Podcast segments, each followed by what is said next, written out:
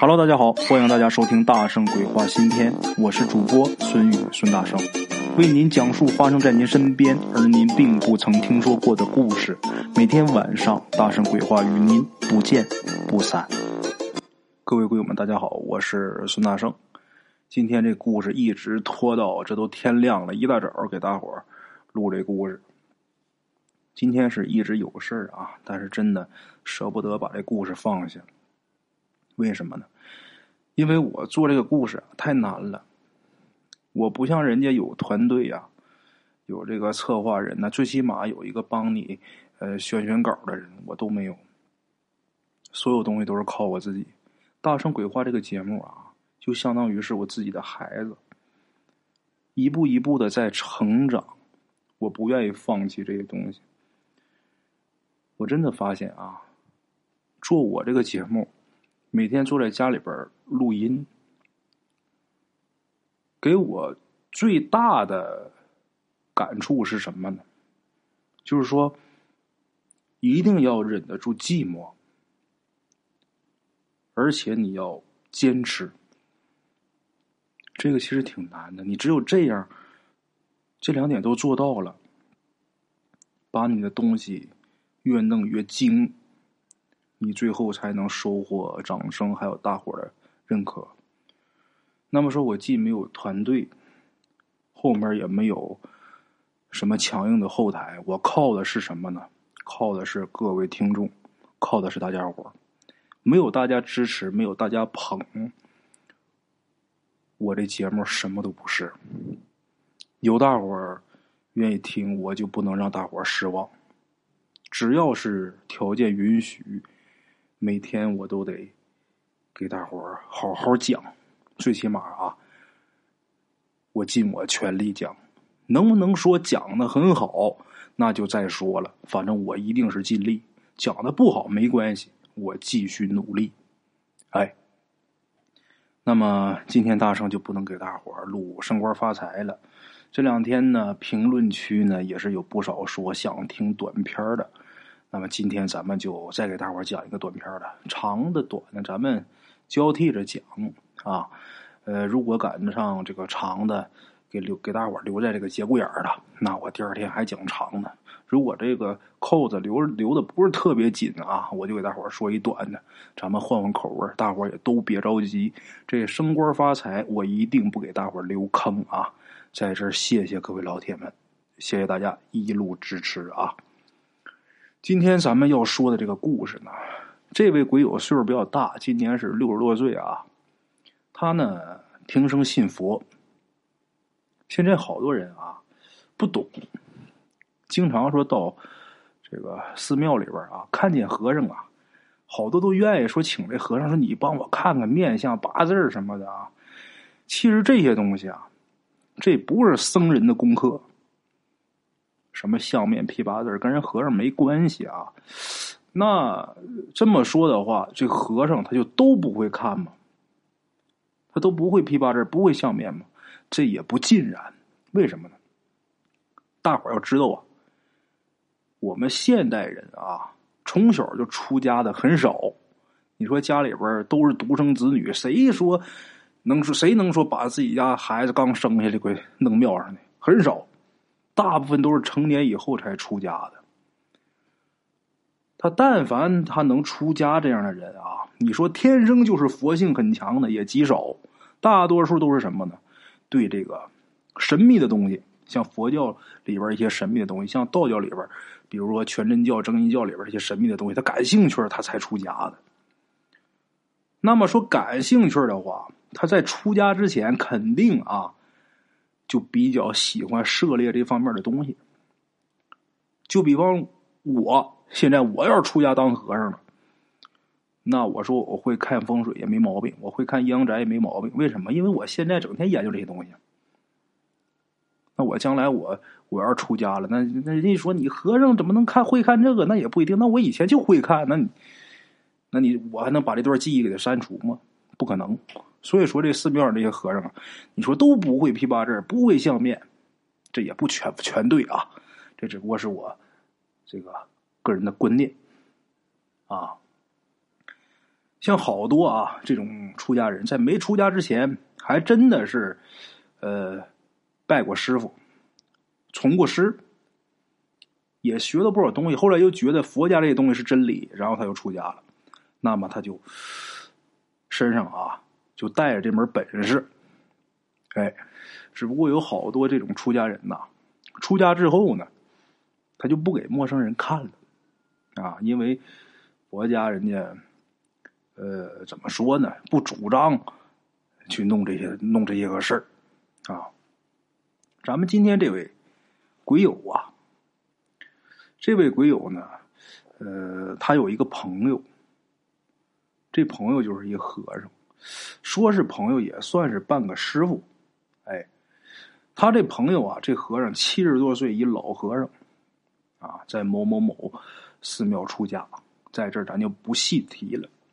这老和尚啊，看相，相面一绝啊，看面相有一手。但是呢，有的时候啊，有人来求他，你怎么求他，他都不给你看。可有的时候呢，你不求他，他也给你说那么几句。这还真是僧人啊！这全凭缘分呐，随缘看相啊。缘分到了就给你说几句，缘分没到，你怎么求人不说？咱今天要说这事儿啊，咱们鬼友那时候他跟这老和尚还不是朋友呢啊。这鬼友六十多岁，这大叔他总去这老和尚待的那个寺庙去拜佛去。有这么一天呐，又去了，跟这和尚师傅俩人一见面啊，打一照面脸对脸这和尚师傅七十多岁老师傅就反反复复看咱们这位大叔，哎呀，把人家大叔看的都有点不好意思了。然后啊，这老和尚把咱们鬼友大叔啊，就给叫进自己那屋子里边了，叫到屋子里边啊，跟他说。刚才我看你的面相啊，你呀有大功德呀。咱们这个鬼友大叔也实在啊，摇摇头，没有啊，我没有什么大功德呀。这老和尚这嘴也硬，你有。这鬼友大叔脾气也好啊，那你说有就有吧。这和尚一看你不对呀，你怎么不抬杠呢？和尚还不高兴了呢。我说你有，你说你没有，我又说你有。你还应该说你没有啊？你怎么能不抬杠？你就只能说一说有就有，这什么话呢？你这是在敷衍我呀！把咱们鬼友大叔弄得挺无奈的啊！你看，你说有，我说有就有，你看你还不干。这老和尚告诉他呀：“你有大功德，你救人性命了，你必有大福报。”咱们这鬼友大叔啊，摇头说：“我真没有。”和尚说：“有，啊，哎呀，咱们这位鬼友大叔脾气真好，不愿意怼他。那可能有吧，我我可能有，我忘了吧。”这和尚说：“不对，这个事儿不出一个月的事儿，你不可能忘。”这时候，咱们鬼友大叔啊，想了想，说：“那不对呀，那不算救人呐，那是一个误会呀。”说到这儿啊，大伙儿就不明白了。给大伙儿说怎么回事咱们这位鬼友去这个寺庙前几天呢，他去买牛肉，他爱吃牛肉、牛羊肉，他不吃猪肉啊。他不是回民，但是就爱吃牛羊肉。他买牛肉这地方啊，都到了郊区了。为什么他上那么远去买牛肉去？那儿肉好，而且那肉是现宰的，新鲜。反正咱们这位鬼友大叔他也退休了，骑个自行车就算是锻炼身体了，还能买着新鲜肉，啊，就奔那儿去。从家里边出发去买肉，正走着呢，正走着，路过这河边在这河边啊，就看见有这么一个岁数挺大的这么一个老年妇女，看那架势要跳河，啊，岁数挺大这么一位。老大姐要跳河，这位鬼友大叔啊，热心肠，把那车一扔啊，翻过这护栏呐，就去救这女的。这女的求死的心呐，特别强烈，费了好大劲儿啊。咱们鬼友大叔才把她给拽上来。等拉上来一问，怎么回事？为什么要跳河？这女的说呀，遇上难事儿了。什么难事儿呢？她本身是外地人，儿子病重啊，来这儿是给儿子治病的。可是万万没想到，钱被偷了。这老大姐走投无路了，要跳河。鬼友大叔一听啊，也挺难过的，就问说：“差多少钱呢？让人偷走多少钱呢？”这女的说：“呀，丢了好几万，带来那几万块钱全丢了。”咱鬼友大叔这时候也为难呐，心说：“我想帮你，我身上也没有几万块钱呢。”这时候啊，这老大姐说呀：“哎呀，现在这困难啊，不是几万块钱的事就是我一分钱都没有。我如果要是说有钱，我能跟家里人联系上的话呀，家里这些亲戚啊，还能给凑点儿。”鬼友大叔一听说，那好办呢，我借你手机，你打电话吧。然后这老大姐说呀：“我这乡下人呢。”不会用这个手机，而且他们那些号码我也记不住，我得回去跟他们说去。这鬼友大叔一合计说：“那我给你三百二百的，你买票回家行不行啊？”这女的当时啊，万分感谢，行。鬼友大叔赶紧把钱掏出来。这女的把这钱接过去之后，又说：“不行，为啥呢？儿子在医院呢呀。”自己走不了啊！鬼谷大叔一想也对呀，说那那怎么办呢？这俩人一起想办法。最后这女的呀出了一主意，就说：“那个大哥，你能不能再借我点钱呢？我请个护工，我再给这护工留下点饭钱，行不行啊？”这鬼谷大叔说：“对对对对对，啊，这是一好办法。”商商量量，哎，商量好以后，鬼友大叔就把身上所有的钱，连卡里存的，这卡里存的钱啊，是背着自己媳妇儿存的这个私房钱，一共两千出头，两千二三百，全给这女的了。这女的千恩万谢，然后跟咱们鬼友大叔。要了手机号码，拿着钱走了。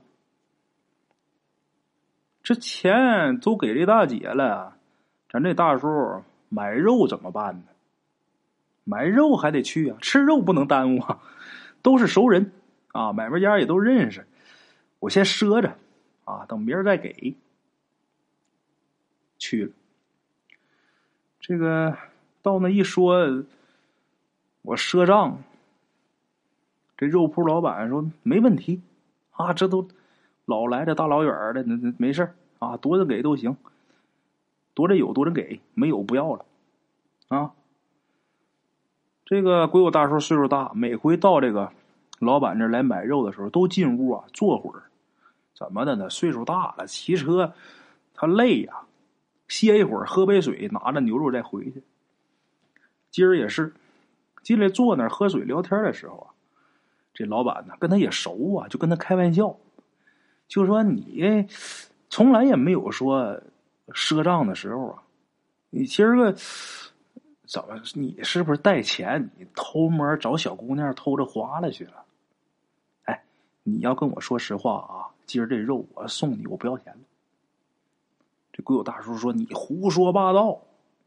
我那钱我可救命了。”就把路上这事儿就跟这个卖肉的这肉店老板一说，这肉店老板一听他说完之后啊，一拍大腿：“你上当了，那是个骗子！光我知道的啊，加上你可就仨人被骗了。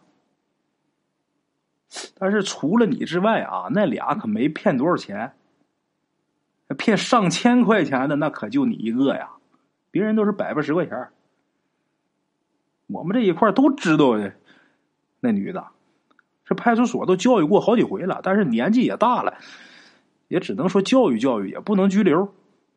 咱鬼友大叔一听啊，生气了，不行，我得去找他把钱要回来。这肉店老板说：“你啥智商啊？那骗子怎么还能等着你去找啊？你认倒霉吧。”鬼友大叔啊，没办法，只能认倒霉。这事儿你你能怎么的？回家还不能跟媳妇儿说，一说私房钱这事儿漏了。这鬼友大叔把这个整件事情跟这老和尚说了，就说：“你看我这哪是救人呢？我这让人骗了呀！”这老和尚说：“呀，不对，这也算，这算大功德，你必然有大福报。他骗人钱财。”他得背这个骗人钱财的因果。你是抱着救人一命的态度，你必受这个救人一命的大福报。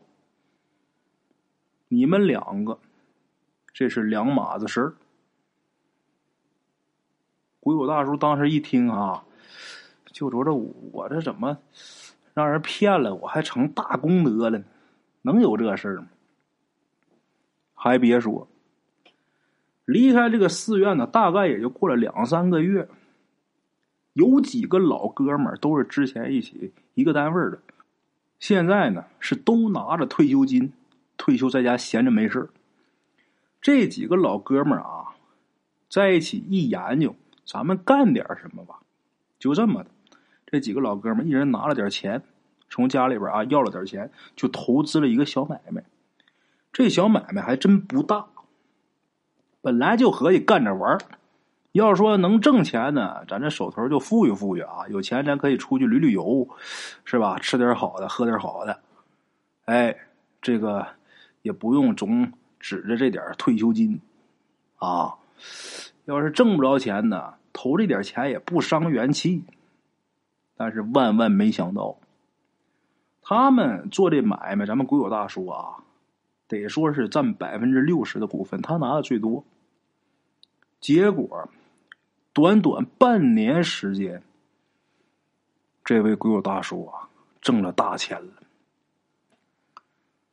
就是在他们这个行业，就做那个规模啊，基本上不可能赚那么些钱。就说那点儿都好到家了，你就恨不得啊，那财神爷捧着钱往他们这个店里边扔。就感觉好像人往他这兜里边扔钱一样。半年之后，这买卖是越干越好，干满一年，咱们国有大叔把他儿子之前做生意欠下挺大一笔钱都给堵上了，自己还有富裕。现在咱们国有大叔这日子过得是相当滋润。国有大叔给我投稿就跟我说啊，大圣啊。你一定要把我这故事啊讲给大家听，为什么呢？心存善念，必得善果。哪怕是说，你看啊，被骗子骗，这等于说我没种下善因，我是被人家给骗去钱了，但是我可是抱的善念。所以说，现在我才享这福报。哎，好了啊，各位老铁们，我反正是听这位贵友大叔说完这故事啊，是挺有感触的。如果大家伙听完之后啊，也有这个感触的话，呃，在这儿我也是呃有一提议啊。现在这个手机啊，这个微信里边啊，或者是什么支付宝这些软件里边。都有这些个网络筹款，像我知道的，像什么水滴筹啊，等等等等啊。如果大家条件允许的情况下，看到了有这样的事儿，或者是朋友圈里边有人发这个众筹啊这些东西，真的是特别需要帮助。比方说，这个人家里边孩子生病，需要一笔巨款，这个钱家里边确实拿不出来。在网上就是征集大家，想让大家给捐点款，或者是如何如何的啊！大伙儿如果手头方便的话，多多少少给捐点哪怕说捐一块钱、捐十块钱、捐一百块钱，就是说这钱不在多少，大伙儿你帮一下，他帮一下，就把这一家人给救了。怎么说把一家人给救了？咱说这一家人里边，哪个倒下了，剩下那几个能好过吗？咱们可能说平时出去啊，买包烟三十二十的不在乎，吃包槟榔十块二十块的无所谓，喝顿酒一群狐朋狗友在一起胡吃海塞，这一顿千八百没了，无所谓。但是往这里边捐钱的时候，自己觉着心疼，为什么呢？觉着没名啊！我请朋友吃顿饭，那显得我多仗义是吧？啊，我这些朋友都是吃我的。我从来我都不欠别人的，都是我那请别人吃饭。我买包好烟，我到哪儿烟一掏出来，我好烟我有面子，我给这发一根，给那发一根，啊，显着我这个人大方。我想吃什么，我自己在家弄这么一大盆啊，那排骨吃嘴里边不香啊，那鲍鱼龙虾吃着不爽啊，花这个钱行。但是给捐钱心疼，为什么？这叫善财难舍。哎，人都是这样。曾经我也是这样，真的是善财难舍。我又不认识你，我凭什么给你钱呢？我给你这钱了，对我有什么好处？但是现在我不这么想，真的。拿这个钱啊，少吃一顿饭。没准能救一条命，可能是你做真别这么大一点好事这网上、电视上也不会给你报道，你也没什么名但是阎王爷生死簿上得有你功德的这一笔，这是我觉得啊。好了啊，各位老铁，在这儿我也不多说了。教人学好，劝人向善，这是我的出发点。